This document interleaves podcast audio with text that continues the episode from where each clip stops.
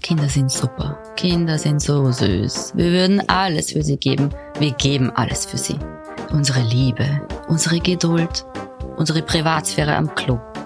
Aber irgendwann reicht's dann, wenn der Kaffee zum dritten Mal kalt wird, die To-Do-Liste bis zum verdreckten Küchenboden reicht und kein einziger Punkt darauf irgendetwas mit Me-Time oder einer heißen Dusche zu tun hat. Dann kommt Mutti schon einmal an den Rand des Familienwahnsinns. Ich bin Ivana, Mutter von zwei Kleinkindern. Der Rest ist Drama. Willkommen bei Mutti ist kaputt.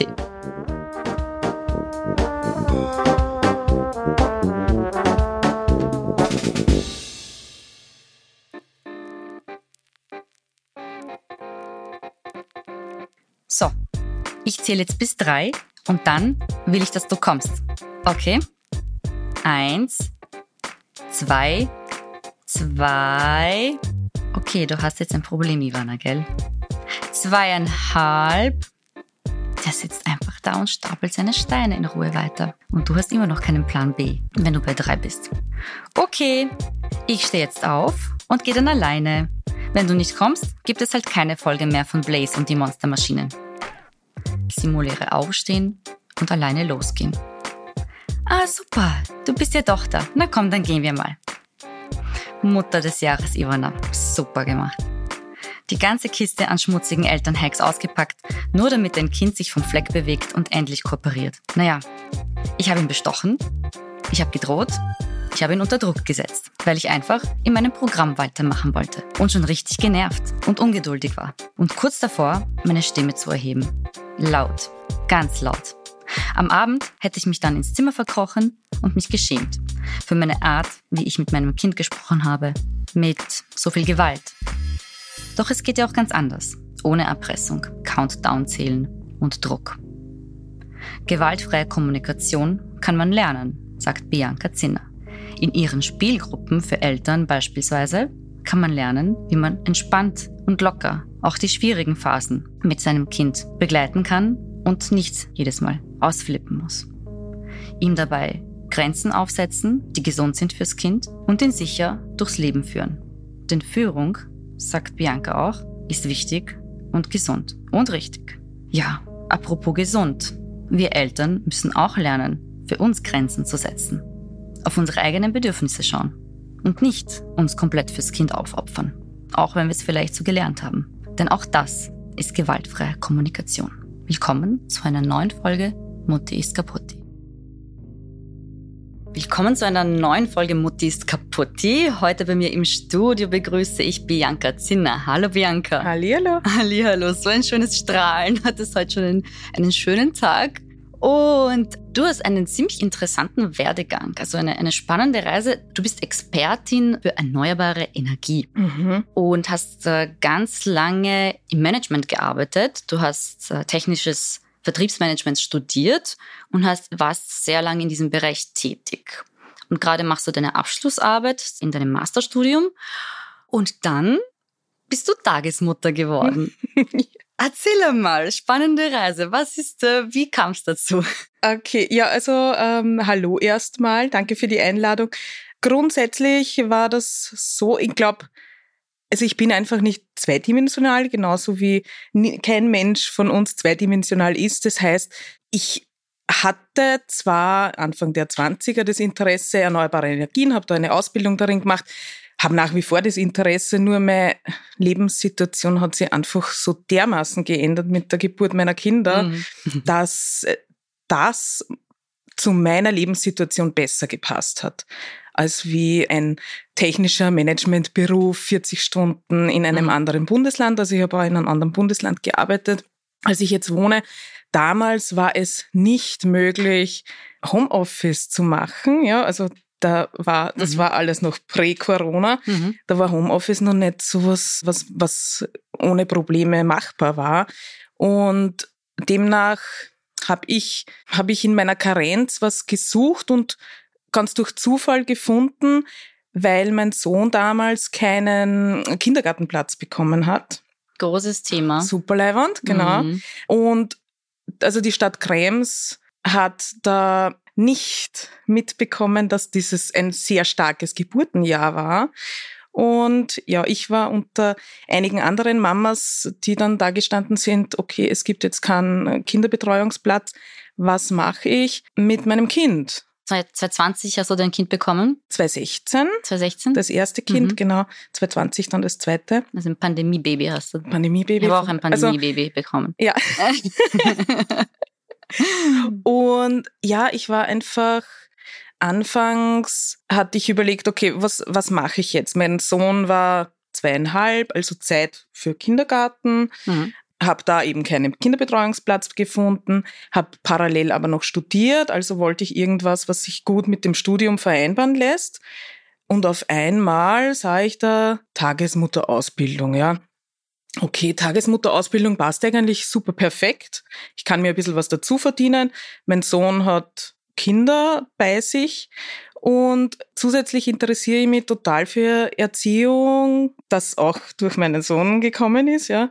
Und es hat einfach gut gepasst. Ja, dann habe ich die Ausbildung gemacht, die Tagesmutterausbildung. Dann wurde ich eben schwanger mit meiner zweiten Tochter. Mhm. Und ja, dann dann in meiner Karenz mit meiner zweiten Tochter habe ich dann das Masterstudium Management begonnen und während dieses Studiums und während meiner Karenz bin ich dann eigentlich drauf gekommen, hey, äh, es fehlt nicht nur an Tagesmüttern, sondern es fehlt generell so an Veranstaltungen für Familien in meiner Region. Mhm.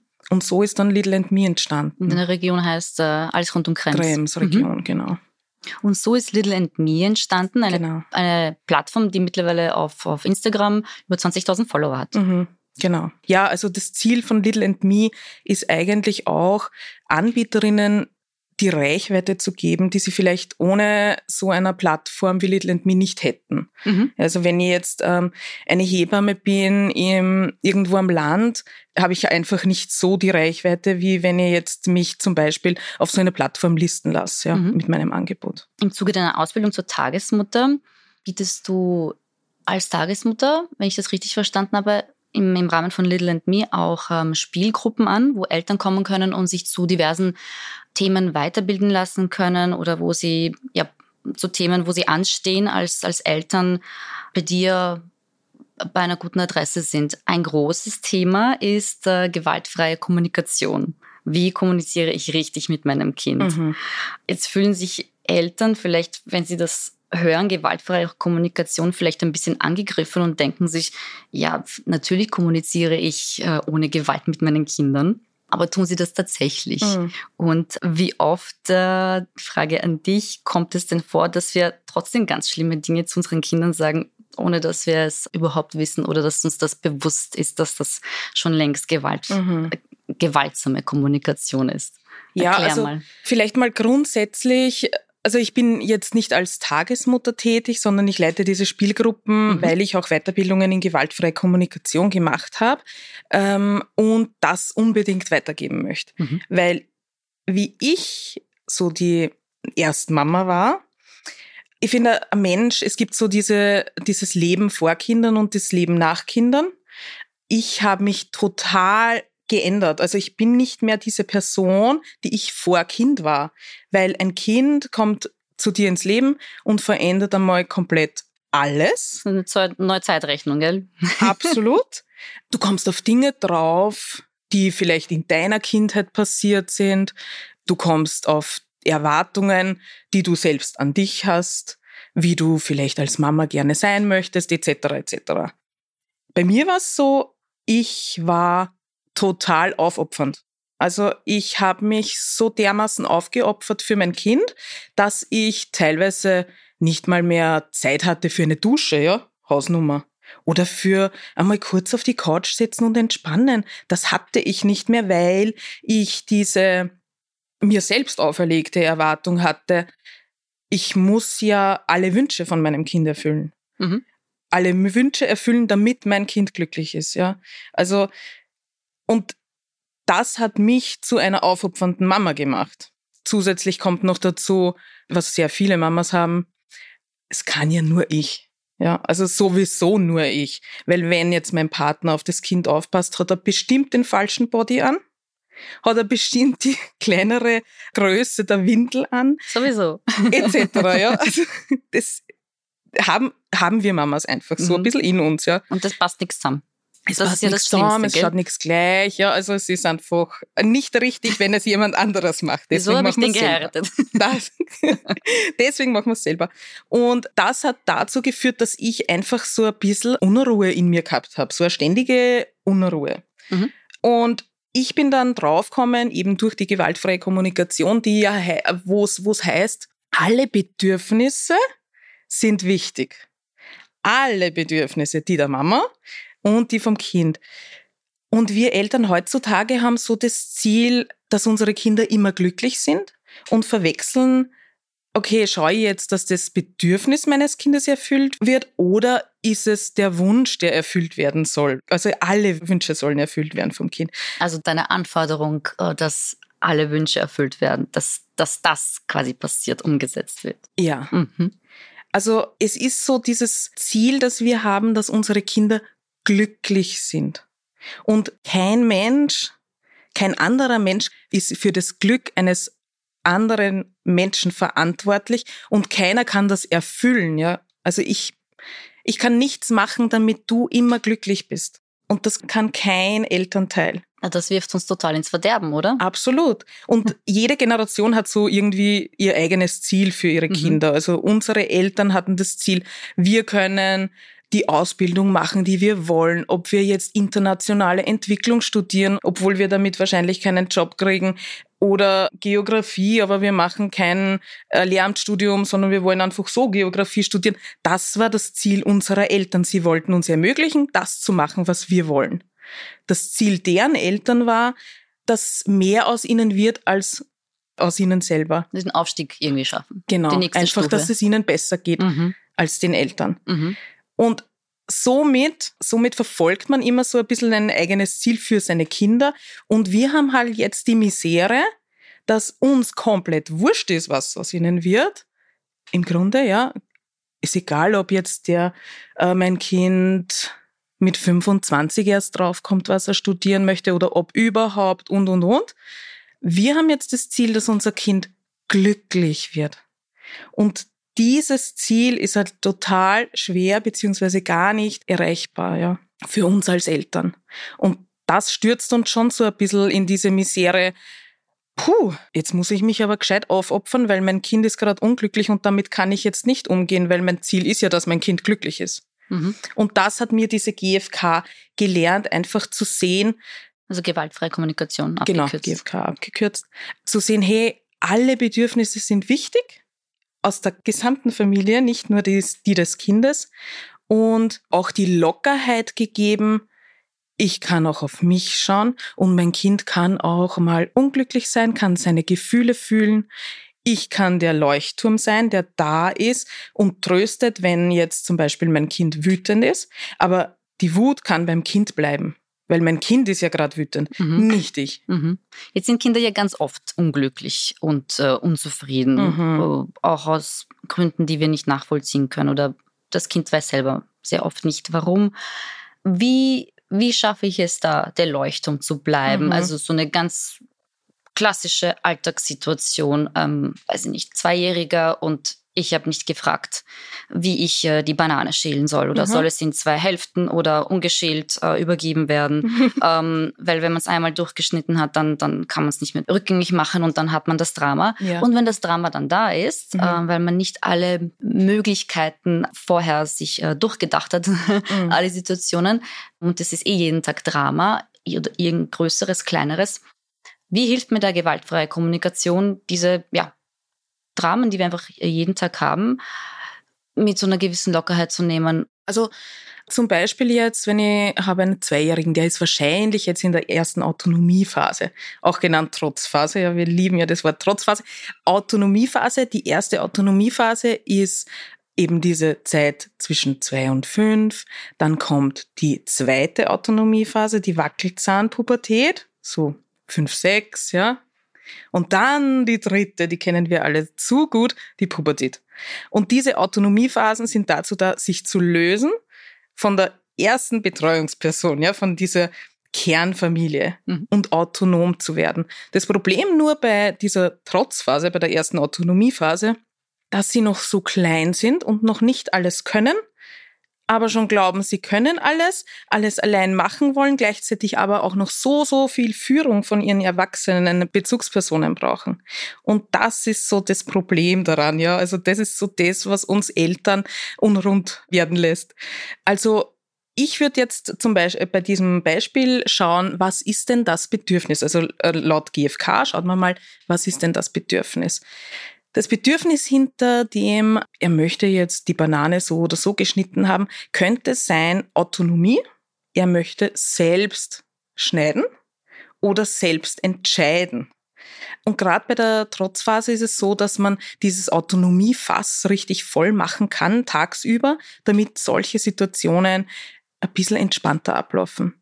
Und dieses Autonomiefass voll machen kann man, indem man sagt, möchtest du heute diese blaue Jacke oder die rote Jacke anziehen? Ich habe zwei Jacken in der Hand, zeig dem Kind das und das Kind kann auswählen. Vorher sage ich noch, das kannst du ganz alleine entscheiden. Nachher sage ich, das hast du jetzt ganz allein entschieden, dass du die rote Jacke anziehen möchtest. Also so wirklich voll machen, richtig drin suhlen, ja, in diesem Autonomie. Du hast das jetzt so ganz, ganz selber entschieden. Klingt super in der Theorie. Ja. Okay, aber ganz oft eskaliert es trotzdem, ja. weil das Kind, obwohl er sich für die rote Jacke entschieden hat, doch nicht die rote Jacke will, mhm. sondern äh, irgendwas ganz anderes. Ja. Und er sagt dann auch ganz, nein, ich will was anderes, ja. aber weiß es nicht oder ja. kann es nicht aussprechen. Mhm. Wie löst man das? Meistens eskaliert es ja, ja, ja, obwohl man was anbietet. Wie kommt man da irgendwie heil raus, ohne dass alle jetzt die Nerven verlieren? Ja, also wenn jetzt das so ist, wie du beschreibst, dann ist es wahrscheinlich nicht das Bedürfnis nach Autonomie, sondern nach Führung. Mhm. Führung gibt den Kindern Sicherheit und zu viele Wahlmöglichkeiten mhm. oder Wahlmöglichkeiten in einem Moment, wo ich es als Kind gar nicht brauche, braucht das Kind vielleicht Führung. Das heißt, es braucht Erwachsene, die sagen, ich entscheide das jetzt als deine Mama, du ziehst die rote Jacke an. Wenn jetzt mein Kind sagt, nein, ja, ich wollte die blaue. Oder besseres Beispiel, das Kind will gar keine Jacke anziehen. Du entscheidest aber als Erwachsene, dass die Jacke angezogen wird. Das entscheide ich jetzt als deine Mama, weil ich bin verantwortlich für deine Gesundheit. Du ziehst die Jacke an.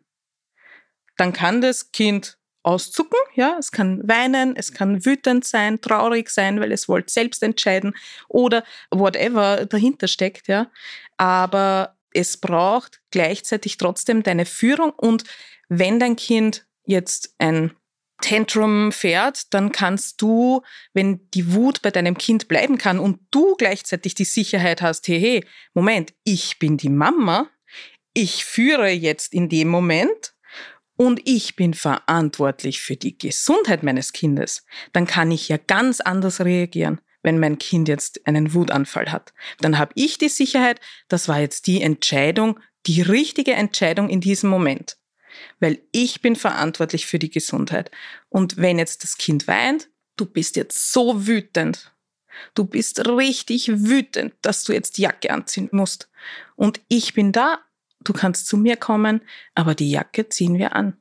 Lassen wir es weiter eskalieren. Mhm. Er will sie nicht anziehen. Ja. Wie lang lässt man jetzt Raum und wo fange ich wieder an zu führen? Wo setze ich dann diese Grenze? Was, mhm. also, wo ich in meiner Verantwortung dann als ja. Mutter bin, so, da muss jetzt die Grenze her, weil ja. sonst kommen wir nicht aus dem Haus, sonst, also nicht, erkältet er sich und so weiter. Das mhm. ist ja, sehr oft ist man dann ja auch so gestresst, dass man es komplett übersieht oder weit weit über der Grenze schon ist. Ja, also da vielleicht auch wieder ein bisschen einen Schritt zurück machen.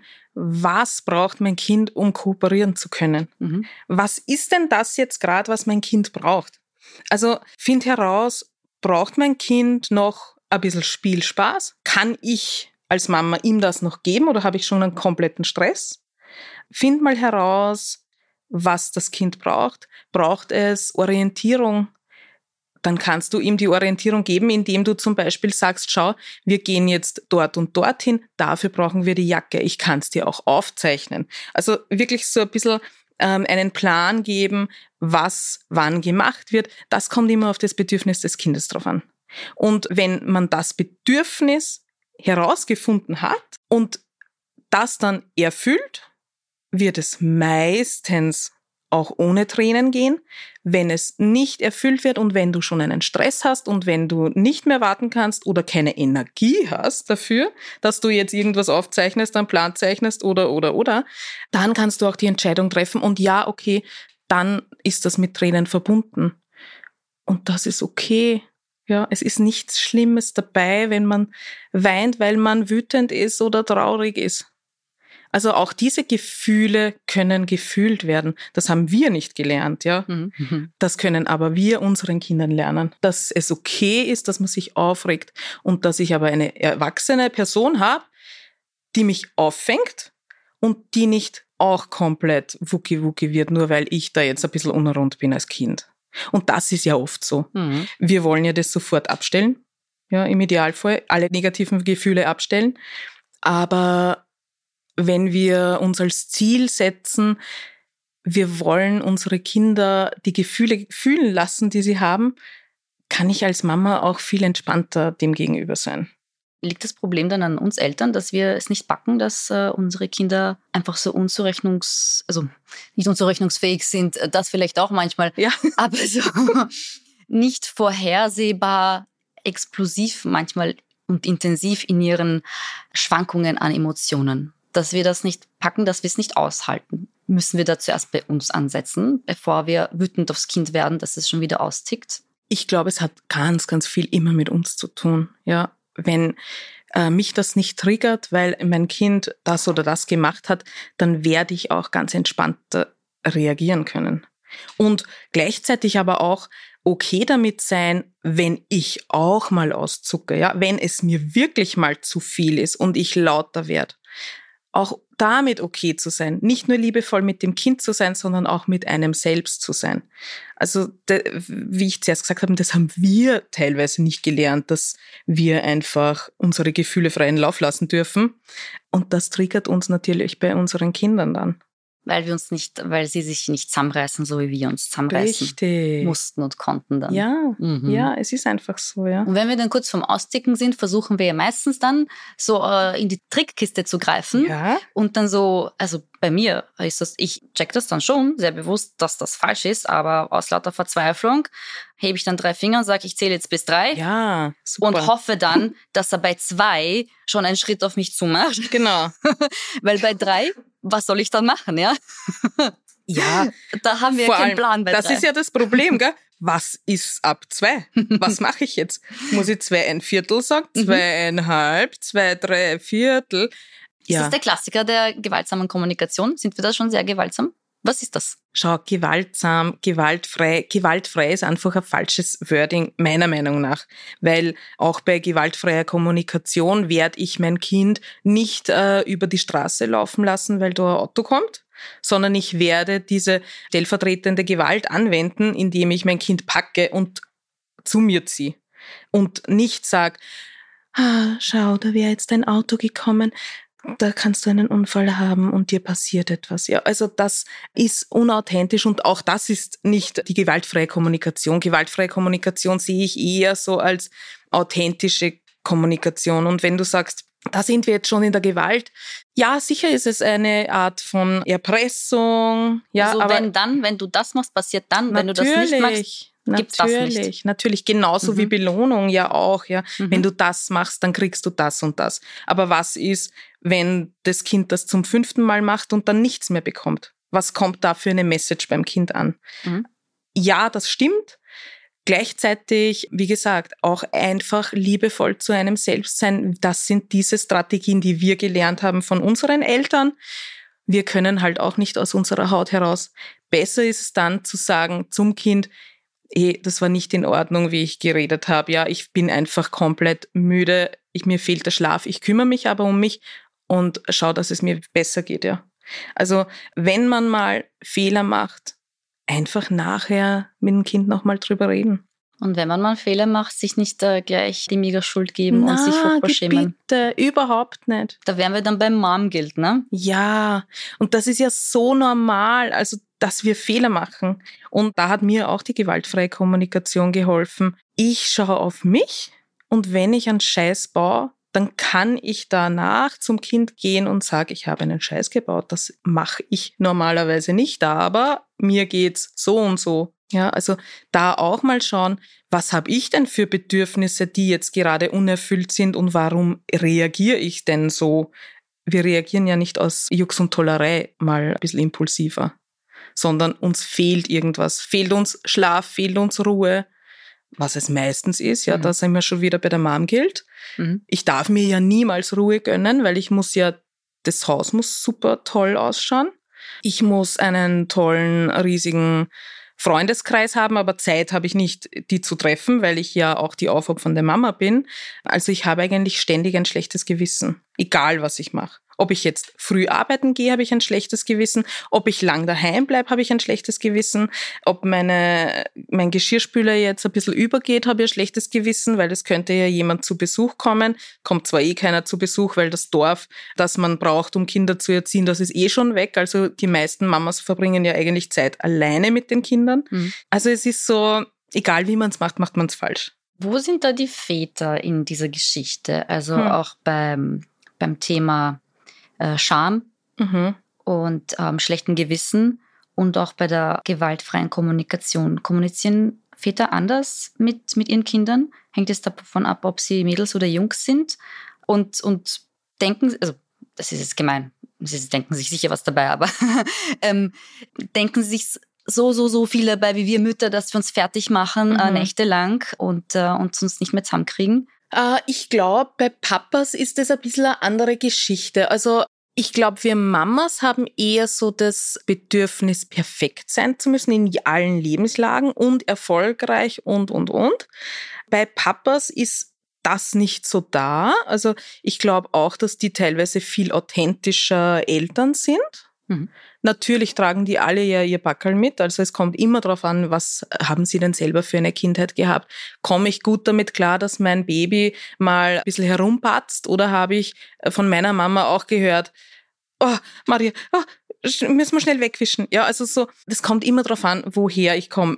Wenn ich so eine Mama gehabt habe, die immer sofort nach mir nachgewischt hat, immer so getan hat, als ob da jetzt irgendwas Schlimmes passiert wäre, dann werde auch ich ein Problem damit haben, meistens, wenn mein Kind das Gleiche macht, ja. Ist einfach so, haben die Papas genauso wie die Mamas. Bei den Papas ist es, glaube ich, so, dass sie eine andere Art von Guilt haben. Ja, also sie haben, sie haben die Erwartung an sich selber doch noch nach wie vor der Versorger zu sein. Mhm. Ja, also so, ich muss jetzt arbeiten, weil meine Frau ist jetzt daheim oder hat nur Teilzeitjob, geringfügig, was auch immer.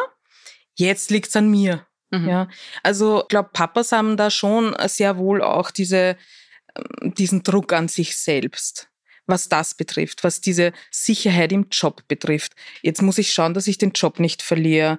Dann muss ich aber noch heim und will ein besserer Papa sein, als ich hatte.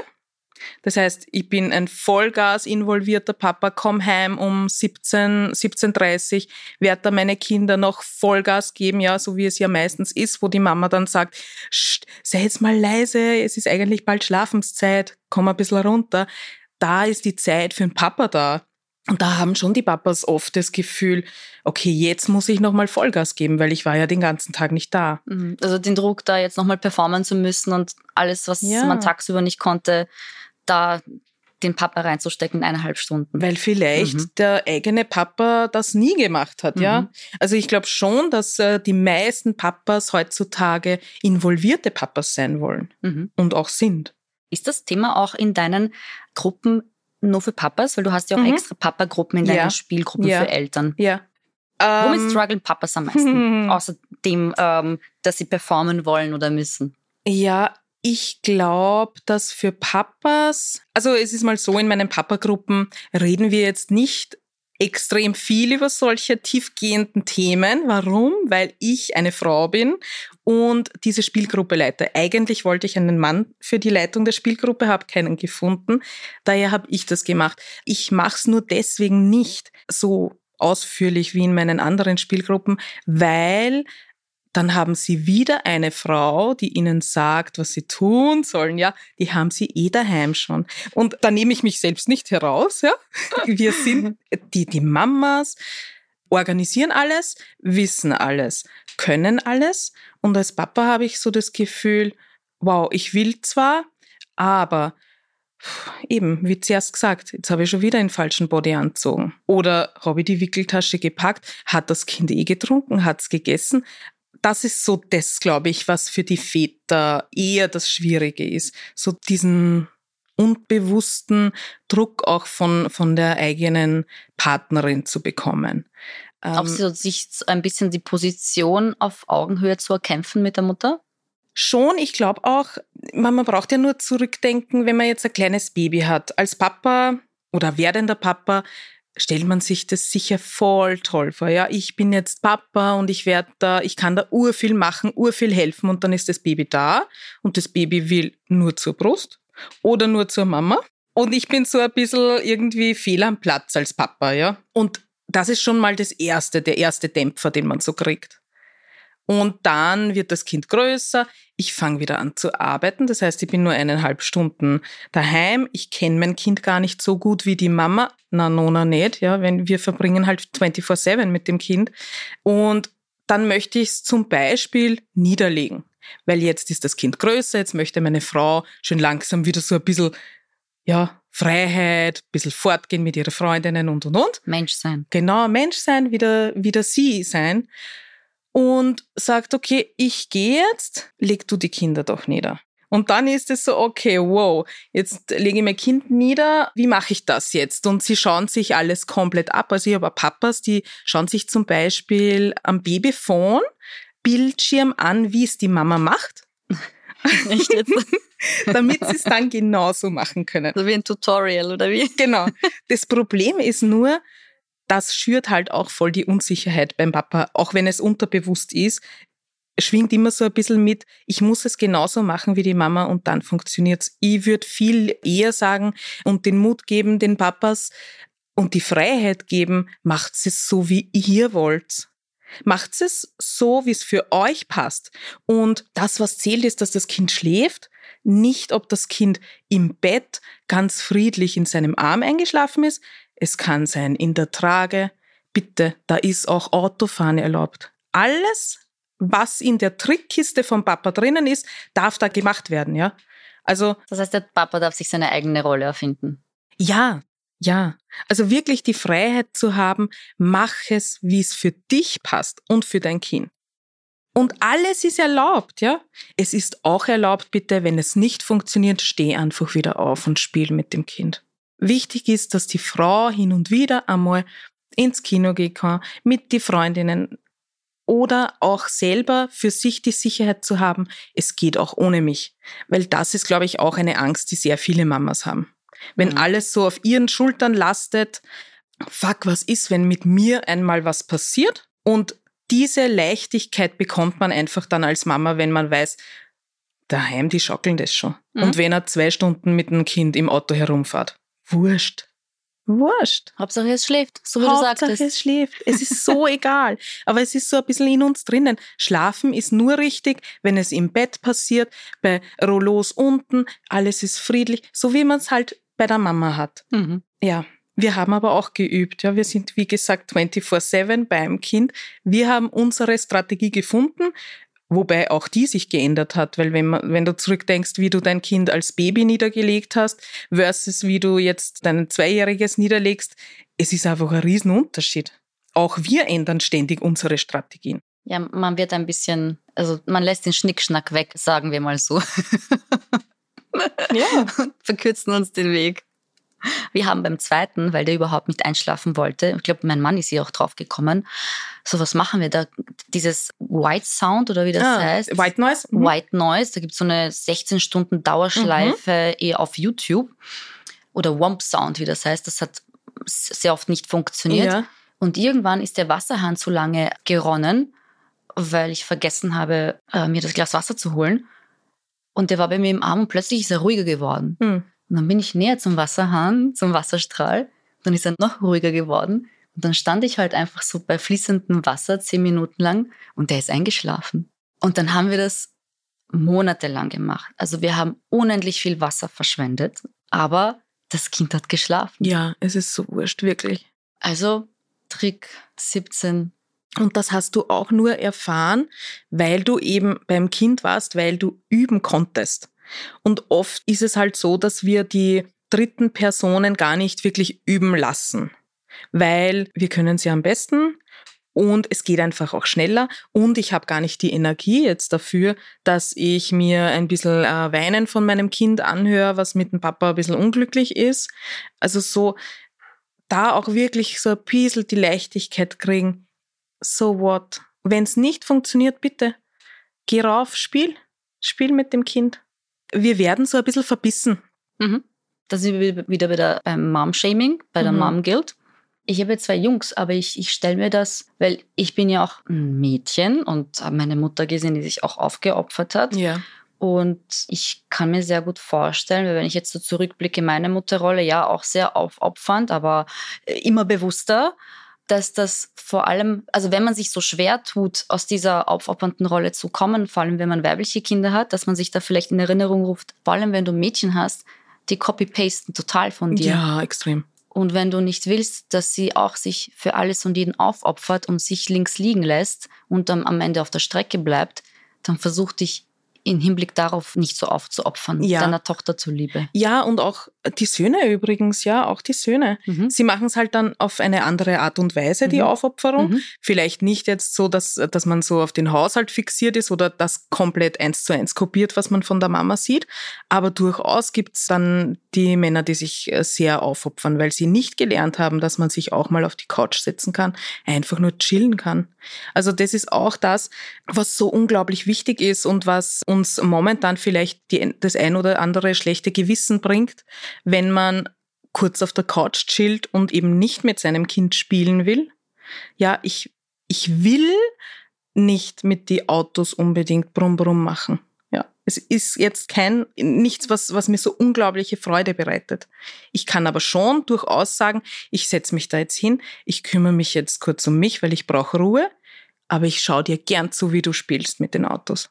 Das heißt nicht, dass ich mein Kind auf einmal vernachlässige oder dass ich mein Kind traumatisiere, weil ich jetzt nicht mit meinem Kind mit den äh, Hot Wheels Autos spiele. Ja. Und, und davon hätten Sie ja genug, oder? Also sollte das ja auch funktionieren. Ja, und auch deswegen, äh, das ist ja das, was wir dann unseren Kindern mitgeben. Schau auch auf dich. Und wir können das nur unseren Kindern beibringen, wenn sie es auch von uns sehen. Und wenn ich jetzt Ruhe brauche als Mama, und wenn ich so ein bisschen das Problem habe mit schlechtem Gewissen und Aufopfern, dann kann ich schon mir so gewisse Sachen zurechtlegen, die es einfach einfacher machen, indem ich sage, ich kümmere mich jetzt um mich, ich brauche kurz Ruhe und ich schaue dir zu, wie du es allein machst. Und wenn die Mutter glücklich ist, sind am Ende alle glücklich. Yes. Happy Mom, Happy Life, Happy so Baby. heißt Happy Baby. Super. Das ist ein schönes Schlusswort. Und damit danke ich dir auch sehr, liebe danke. Bianca. Möchtest du noch zum Schluss etwas sagen? Ja, Mamas, ein bisschen mehr Leichtigkeit kommt, wenn du auch liebevoll zu dir selber bist. Dann wird das Kind auch liebevoll zu sich selbst sein. Super. Wenn es das gelernt hat, dann haben wir den Job gut gemacht, denke ich. Auf jeden Fall. In diesem Sinne, danke noch einmal. Danke Und dir. danke für diesen tollen Muscatella, den mir die Bianca mitgebracht Lass ihn dir schmecken. Oh ja, ich glaube, den werde ich mit mir alleine genießen. Ich stoße mit mir auf mich an. Wenn du dich um dich kümmerst. Wenn genau. ich mich um mich kümmere. In diesem Sinne, Chin Chin und danke. Das danke war eine dir. weitere Folge von Mutti ist kaputti. Kinder sind super. Kinder sind so toll. Aber manchmal ist Mutti einfach kaputt. Und das ist voll okay. Wir machen den härtesten Job der Welt und wir machen ihn ziemlich großartig. Danke, dass du dabei warst. Danke für deine wertvolle Zeit. Ich weiß, du hättest sie für tausend andere Dinge nutzen können. Hör auch das nächste Mal hinein. Bussi und Chin Chin von Mutti zu Mutti. Deine Ivana.